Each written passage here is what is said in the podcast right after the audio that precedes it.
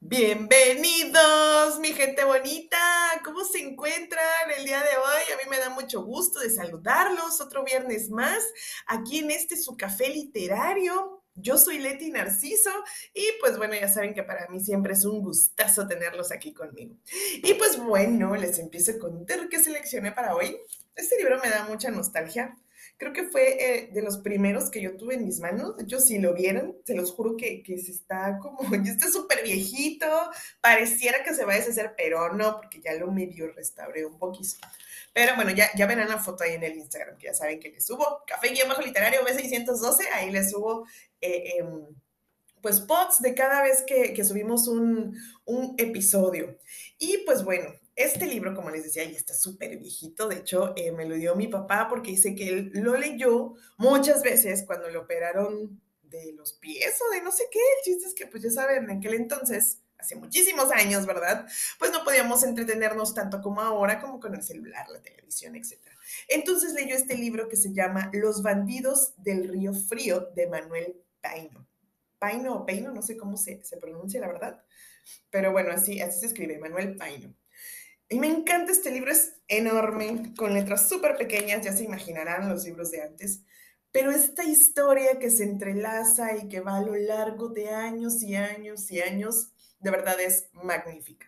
Y por eso quiero compartir con ustedes hoy el inicio de esta magnífica historia, para que pues la conozcan y si tienen oportunidad, la busquen, la terminen y la disfruten tanto como yo. Así que bueno, ya saben chicos, chicas y chiques que nos vamos al libro.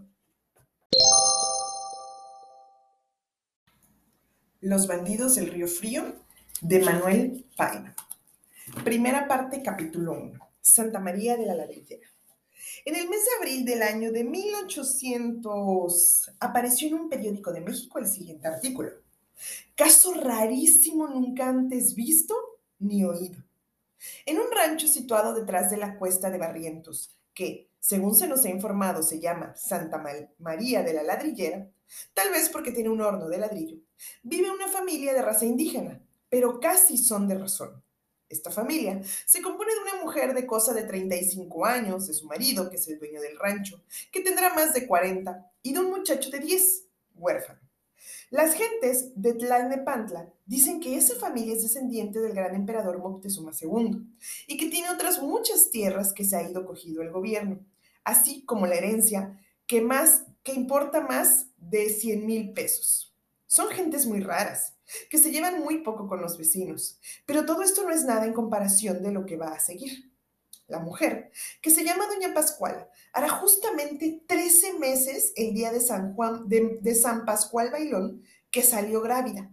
No se sabe si de niño o de niña, porque hasta ahora no, ha podido dar a luz. Sin embargo, la presunta madre se porta muy bien, come con apetito, duerme 12 horas y está muy contenta. Y solo le incomoda el vientre, que le crece cada día más. De modo que si esto no tiene compostura va a reventar el marido, alarmado, ha mandado llamar al doctor Codorniu, que dicen es un prodigio en medicina, y dicen también que el doctor dijo que en su vida había visto caso igual. Lo que va dicho lo sabemos de buena tinta por diversos conductos, y los indios que vienen de Cuautitlán lo saben y lo cuentan azorados a todo el mundo. Seguían a estas líneas diversas reflexiones sobre la maternidad, que no consignamos por no ser absolutamente indispensables para nuestra narración y porque no queremos que el naturalismo pase de los límites que permitan la moral y las exigencias sociales. Ocho o diez días después, apareció en el periódico oficial un párrafo que decía así. Cuando un periódico que se publica en la capital ha dicho que el gobierno se ha cogido tierras y la herencia de los descendientes del emperador Moctezuma, ha faltado a la verdad. En cuanto los interesados presenten las pruebas, el gobierno está decidido a hacerles justicia. Hace cerca de 300 años de la conquista y todos los días se están presentando diversas personas que dicen ser parientes muy cercanos del emperador de México. Y el gobierno tiene que obrar con mucha circunspección, porque de lo contrario, no bastaría el Tesoro mexicano para pagar las pensiones de tanto heredero. En cuanto a la conseja con que termine el artículo, no la creemos y juzgamos que los editores del periódico citado se quisieron divertir con el público. Todo mundo sabe la época en que las madres dan a luz a sus hijos y es inútil extenderse en otro género de observaciones. Sin embargo, el gobierno, que se afana por hacer el bien y la felicidad de la patria de Hidalgo y Morelos, ha dispuesto se adquieran informes directos del doctor Corniu y se ponga el caso en conocimiento de la universidad para que resuelva lo, lo conveniente. Los redactores del periódico oficial, deseando tener cuantos datos fueran necesarios para sostener una cuestión tan grave como nueva en los anales de la medicina y del bello sexo, y afirmarse más en la confianza del gobierno y en sus plazas de mucho lucro y poco trabajo, se pusieron de acuerdo y un domingo alquilaron unos buenos caballos y con el pretexto de cazar liebres o de hacer un saludable ejercicio, marcharon por el rumbo de Barrientos. Lograron, con no poco trabajo, encontrar el rancho visitarlo, hablar con la familia y conocer sobre todo a la presunta madre de uno o de más chicuelos que, muy cómodos en su habitación, no tenían la menor voluntad de presentarse en público y ocupar un lugar entre los habitantes del mundo. Regresaron los entendidos periodistas ya de noche, satisfechos del resultado de su expedición, pero en el curso del tiempo hicieron, eh, en el curso del tiempo hicieron en Taneplanta, Tlalnepantla y Cuautitlán diversas indagaciones con las autoridades y antiguos vecinos, hasta que se enteraron de cuánto era necesario para continuar y salir en la polémica que había suscitado el periódico al que nos hemos referido, y que, de seguro, pertenecía a la oposición o a los masones de las fatigas, viajes y trabajos de tan apreciables publicistas, nos aprovechamos para dar a conocer a los lectores el rancho de Santa María de la Ladrillera y la familia que lo habitaba, porque es muy posible que tengamos que volver, después de algunos años, a esta propiedad. ¿Qué acontecimientos imprevistos hicieron hasta cierto punto célebre? Doña Pascuala era hija de un cura de raza española nativo de Cautitlán este, en sus mocedades, se dedicó al comercio de maíz y también al de amores, resultado de lo primero que reuniese un pequeño capital y de lo segundo, una robusta muchacha que vino al mundo sin grandes dificultades. No cumplía 15 años cuando la madre falleció. Tal pérdida lo, lo, disgustó de la vida. Abandonó su comercio y el pueblo de su nacimiento y se encerró en el colegio de San Gregorio a aprender latín lo bastante para poder decir misa. Se ordenó por fin de menores. Más adelante tuvo ya una coronilla bien rasurada y licencias para confesar y dicer misa. Finalmente, y al cabo de ciertos años, logró ser cura de su pueblo y volvió a él con aplauso de cuantos le habían conocido como honrado y bueno de carácter. Su hija Pascuala no era, pues, una india, sino más bien de razón, pero de una manera o de otra servía de estorbo a un eclesiástico que no quería tener en su casa más que a la dama conciliaria. Aprovechó, pues, la primera oportunidad que se le presentó y la casó con el propietario del rancho de Santa María de la Ladrillera. El marido sí era de raza india, pero con sus puntas de caviloso y de entendido, de suerte que se, que se calificaría bien a estos propietarios cuando se decía que casi eran gentes de razón. Y a este título se daba a Pascuala el tratamiento de doña y de don a Espiridión, el marido. Doña Pascuala no era fea ni bonita, Morena, de ojos y pelo negro, pies y manos chicas como la mayor parte de los criollos. Era, pues, una criolla con cierta educación, que le había dado el cura y por carácter satírica y extremadamente mal pensada. Don Espiridión, gordo de estatura media, de pelo negro, grueso y lacio, color más subido de moreno, sin barba en los carrillos y un bigote cerdoso y parado, sombreando un labio grueso y amoratado con un moscón. En una palabra, un indio parecido poco más o menos a, sus congéneres. La familia se componía de los dos esposos de una criada india de mediana edad, que servía de cocinera, de recamarera y de todo lo que se ofrecía, y un muchachillo de seis a siete años, indito, no del todo feo, y ya de razón, pues lo enseñaba a leer doña Pascuala para preparar su ingreso en la escuela municipal de Tlanepantla, que aprendiese el catecismo del padre Ripalda y las cuatro reglas. La madre fue en vida prima de una tía segunda de don Espiridión que se apellidaba Montezuma. Dejó un poquito de dinero enterrado y dinero y huérfano cayeron bajo la tutela de don Espiridión. El muchacho era uno de los millares de parientes cercanos herederos del emperador azteca. Se puede decir que completaban la familia cuatro peones que hacía años vivían de pie en el rancho, en unos jacalitos de tierra y tule que se hallaban cerca de la finca principal, y que se destruían y se volvían a edificar en otra parte cuando lo exigían las necesidades de la labranza. El rancho. Nada tenía que llamarse la atención. Los ranchos y los indios todos se parecen. Una vereda angosta e intransitable en tiempo de lluvias conducía a una casa baja de adobe mal pintada de cal, compuesta de una sala, comedor, dos recámaras y un cuarto de raya. La cocina estaba en el corral y era de varas secas de árbol, con su techo de hierbas, lo que en el campo se llama una cocina de humo, con sus dos metates, una olla grande, vidriada para el nixtamal, dos o tres eh, para colar el atole y algunos jarros y cántaros. Se guisaba en tres piedras matatenas y el combustible lo suministraban los yerbajos y matorrales que rejuntaba un peón en el cerro.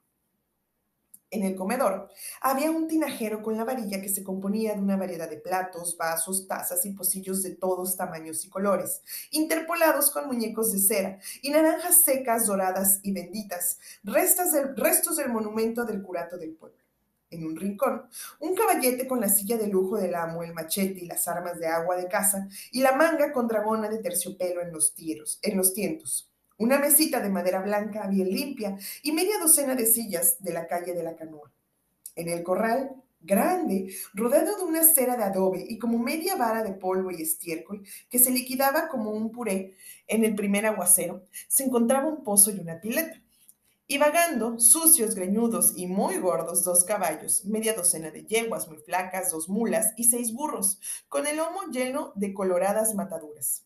Llovía cántaros, tronaba, hacía frío o calor, no importaba. Los animales no tenían dónde guardecerse, ni dónde ni qué comer, sino cada 24 horas en el que un peón les tiraba en el lodo dos manojos de rastrojo sin picar y ponía en los caballos del amo unos eh, morrales con cebada. En los años que llevaba don Espiridión de vivir en su rancho, no le había dado Dios licencia de hacer no solo una caballeriza, pero ni siquiera un tejado. Al caer la tarde, caminaban lentamente con dirección al corral cuatro vacas de grande e irregular cornamento, seguidas de sus crías que, a pesar del bozar, trataban de chupar algo de los colgantes tetas de sus pacientes madres, las que no presentaban mayor aspecto que el ganado que hemos descrito. Muy barrigonas de tanto comer rastrojo y tierra, pero con los cuadriles salidos y el lomo como filo de una espada.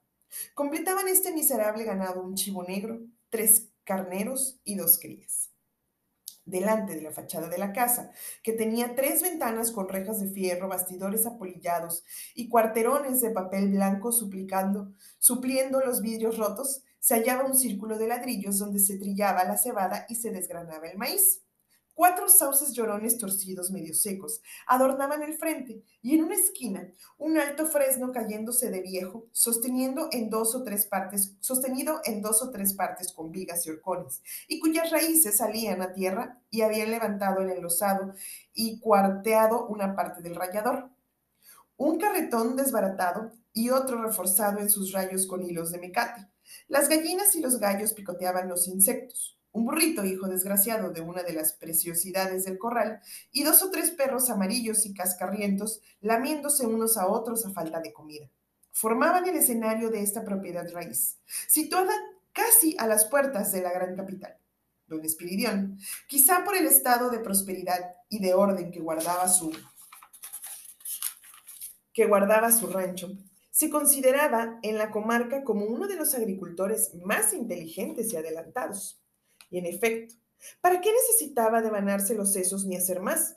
Dos tablas de malos magueyes, como la mayor parte de los del valle, le producían una carga diaria de tlachique, que vendía a, a, un contratista por dos o tres pesos.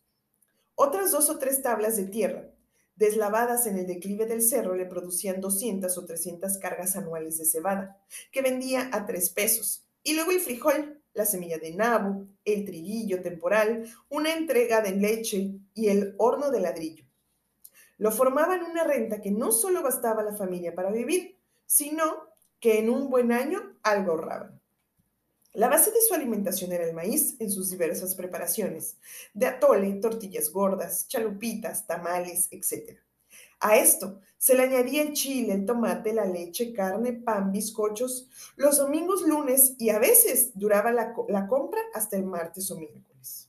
Doña Pascuala se permitía el lujo de un buen chocolate con gorditas calientes con manteca, pues había adquirido esta costumbre mientras vivió con el cura y la imitó fácilmente el marido. Solían sacar para el chocolate cuando había visitas, dos mancerinas de plata maciza que habían comprado en el Montepío. Su vida era por demás sosegosa y monótona. Se levantaban con la luz, el marido montaba a caballo y se iba a las labores, al cerro o al pueblo, y no pocas, pocas veces a México. Volvía a la hora de comer, se sentaba después en la banqueta de Chiluca de la puerta a fumar apestosos puritos de a del estanco, y cuando el sol declinaba daba su vuelta por el corral para ver su ganado. Solía Solía curar con un puño de estiércol las mataduras de los burros, limpiaba sus caballos con una piedra, echaba unas manganas a las yeguas y enseguida cenaba en familia su buen plato de frijoles, sus tortillas calientes y su vaso de tlachique. Y antes de las nueve, todos roncaban y dormían profundamente doña Pascuala, se ocupaba de barrer la casa, de echar ramas en el brasero, formado, formado de las tres matatenas consabidas, de dar de comer a las gallinas, de limpiar las jaulas de los pájaros, de regar unas cuantas macetas de chinos y espuletas de caballero, de preparar la comida y de dar las lecciones al heredero de Moctezuma. En esto y en lo otro, pasaba el día y la tarde, y el tiempo libre de que podía disponer lo consagraba la lectura de las muy pocas obras que se publicaban en México y que encargaba a su marido cuando extendía sus excursiones a la Gran Tenochtitlán. Pero también, lo mismo que su marido, a las nueve roncaba como una bienaventurada. Ni doña Pascuala ni Espiridión eran devotos, y antes bien un tanto despreocupados o libre pensadores, como se diría ahora. Oían misa los domingos, cuando podían.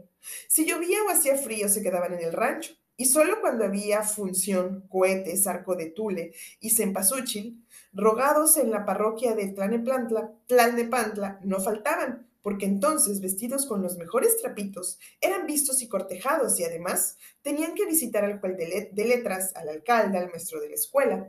Era, en fin, para ellos un día de solemnidad y etiqueta. Los domingos solían tener sus visitas.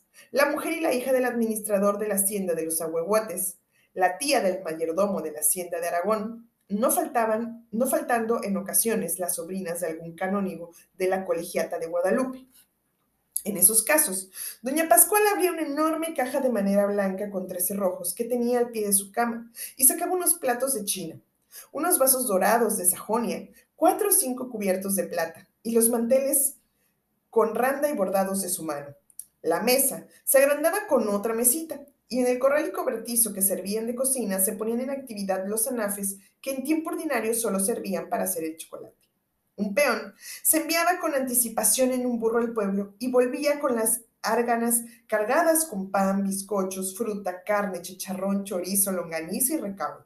El, el almuerzo y comida eran de chuparse los dedos, porque doña Pascuala, sobria y poco cuidadosa del diario, se portaba cuando se trataba de obsequiar a sus visitas como buena discípula del santo cocinero. Ya se ve que nada de raro ni de misterioso tenían estas gentes. Por el contrario, eran de los más vulgares y de los que ellas decían eran pura invención. Del heredero del trono azteca diremos una palabra. Él, como príncipe, como niño de un porvenir real, nada sentía estaba inconsciente de su grandeza y de su alto destino. Cuando no le obligaba doña Pascual a estudiar, pasaba su tiempo en el cerro cogiendo lagartijas, sapos y catarinas, de las que tenía una abundante colección, o en el corral montándose en los burros y mulas. En la noche caía rendido, entre sueños engullía sus frijoles y muchas veces se quedaba vestido en su cama. Doña Pascuala no quitaba el dedo del renglón. Ya ven ustedes a Pascualito, que parece que no sabe quebrar un plato, decía invariablemente la buena señora en las grandes comidas de los domingos. Pues ha de llegar a ser rey de México. A él le toca. Los que estamos en el gobierno, los que están en el gobierno no son más que usurpadores. Toda la tierra es, es de los indios. Y una vez que se fueron los españoles, los indios han debido entrar a gobernar. Todas las haciendas y ranchos son de ellos. Cuando Pascualito entra a palacio a mandar, Espiridión será dueño de Cuamatla de la lechería, de Eregaray y de todas esas haciendas. Pascualito se llamaba simplemente José, como la mayor parte de los indios, pero doña Pascuala le había dado su nombre. Como se ve, la señora del rancho por la parte del marido se inclinaba a la rosa india y continuaba sus razonamientos en este sentido. Ya tenemos un licenciado muy leído y escribido, que sigue el pleito contra el gobierno, y vamos a ganarlo. Y hasta hemos recibido dinero para taparnos la boca. Ya verán ustedes como de la noche a la mañana cambiará nuestra suerte y Espiridión será, cuando menos, juez de letras de Cuautitlán. Doña Pascuala creía a punto cerrado en esta tradición y hablaba con sinceridad. La mujer y la hija del administrador de los ahuehuetes, que no eran de la raza india, le contradecían y nunca se conformaban con sus opiniones. Mientras que la familia del mayordomo de Aragón apoyaba y a veces se avanzaba hasta pedir que cuando don Espiridión fuese juez de letras u otra cosa más alta, promoviese el exterminio de la gente que se llamó de razón. Solitos quedamos mejor, decía, que el buey solo bien se lambe. En el fondo, doña Pascuala no carecía de razón. Para seguir el pleito del heredero de Moctezuma contra el gobierno, se habían valido de un licenciado vivaracho, acabado de recibir, que andaba a casa de negocios y pleitos y se llamaba Lamparilla. Era pariente del archivero general don Ignacio Cubas, empleado muy notable por sus conocimientos en las antigüedades y su manejo de los papeles viejos, cedularios y libros desde los primeros tiempos de la dominación española. Cubas que era entusiasta por Moctezuma, por Cuauhtémoc y por todo lo que pertenecía a la raza y a la historia de los aztecas, proporcionó a Lamparilla de manera de, compulsar los reales cédulas y programáticas de Carlos V y de la reina Doña Juana, y concluyeron por desentrañar la historia de los descendientes del emperador de México y tener la clave de cosas curiosas que para todo el mundo era un secreto con estas armas. La fe del bautismo de Pascualito y una información levantada en, Ameca, de donde era originaria la, familia, ocurrió Lamparilla ocurrió Lamparilla al gobierno, reclamándole cosa de medio millón de pesos por la pensión atrasada, seis mil pesos cada año por la corriente y la propiedad de todo el volcán Popocatépetl, con sus bosques, agua, barrancos, arenas, nieve, azufre y fuego interior, o en cambio de eso, una suma fabulosa de dinero. Lamparilla.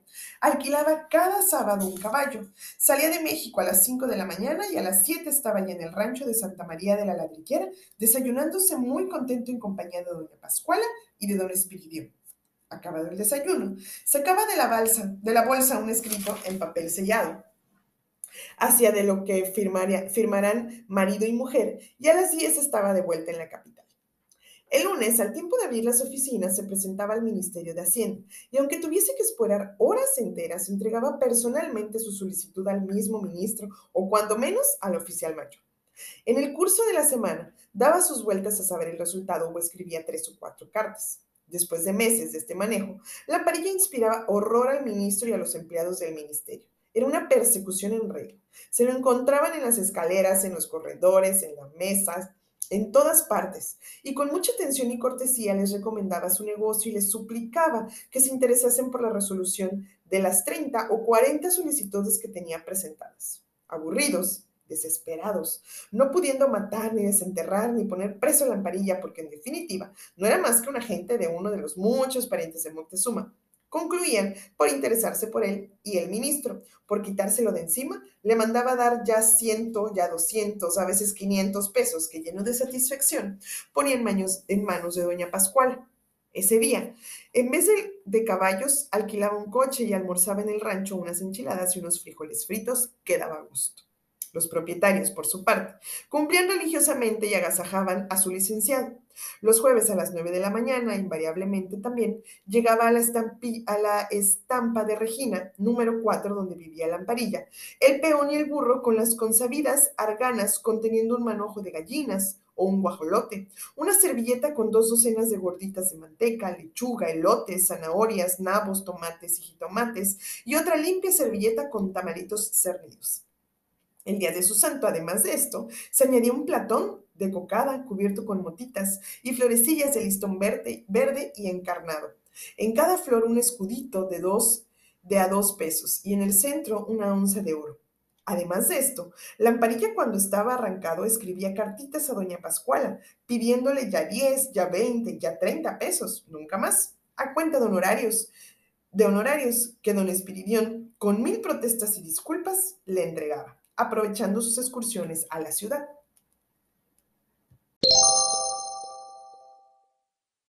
Y bueno, mi gente bonita, espero que este capítulo los haya transportado a este rancho Santa María de la Ladrillera.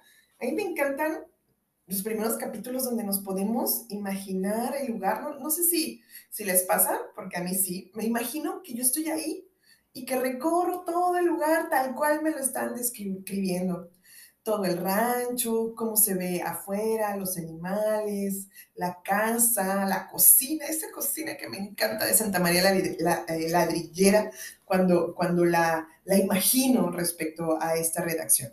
Y pues bueno, a ver, este es el capítulo 1 de la parte 1, ¿eh? hay muchísima más información. Es, les decía, es un libro muy grande que se lleva a lo largo de muchos años. Cada capítulo, la verdad, nos deja con una incógnita, una incógnita, ay, perdón, que nos hace querer leer más y más para saber qué pasó.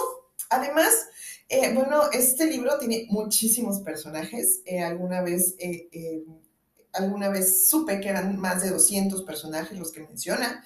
Además, el autor hacía referencia a algunas noticias reales que se daban en aquellos tiempos. Entonces, la verdad sí es una historia súper, súper interesante. Como ya vieron, al principio del capítulo también menciona de, bueno, vamos a, a describir el rancho porque vamos a regresar en algún momento. Y en efecto, eh, en los, los, lugares, las locaciones son muchas, los personajes van, vienen, se reencuentran. Bueno, de verdad, de verdad, de verdad, se los súper recomiendo. Los bandidos del río frío de Manuel Paino.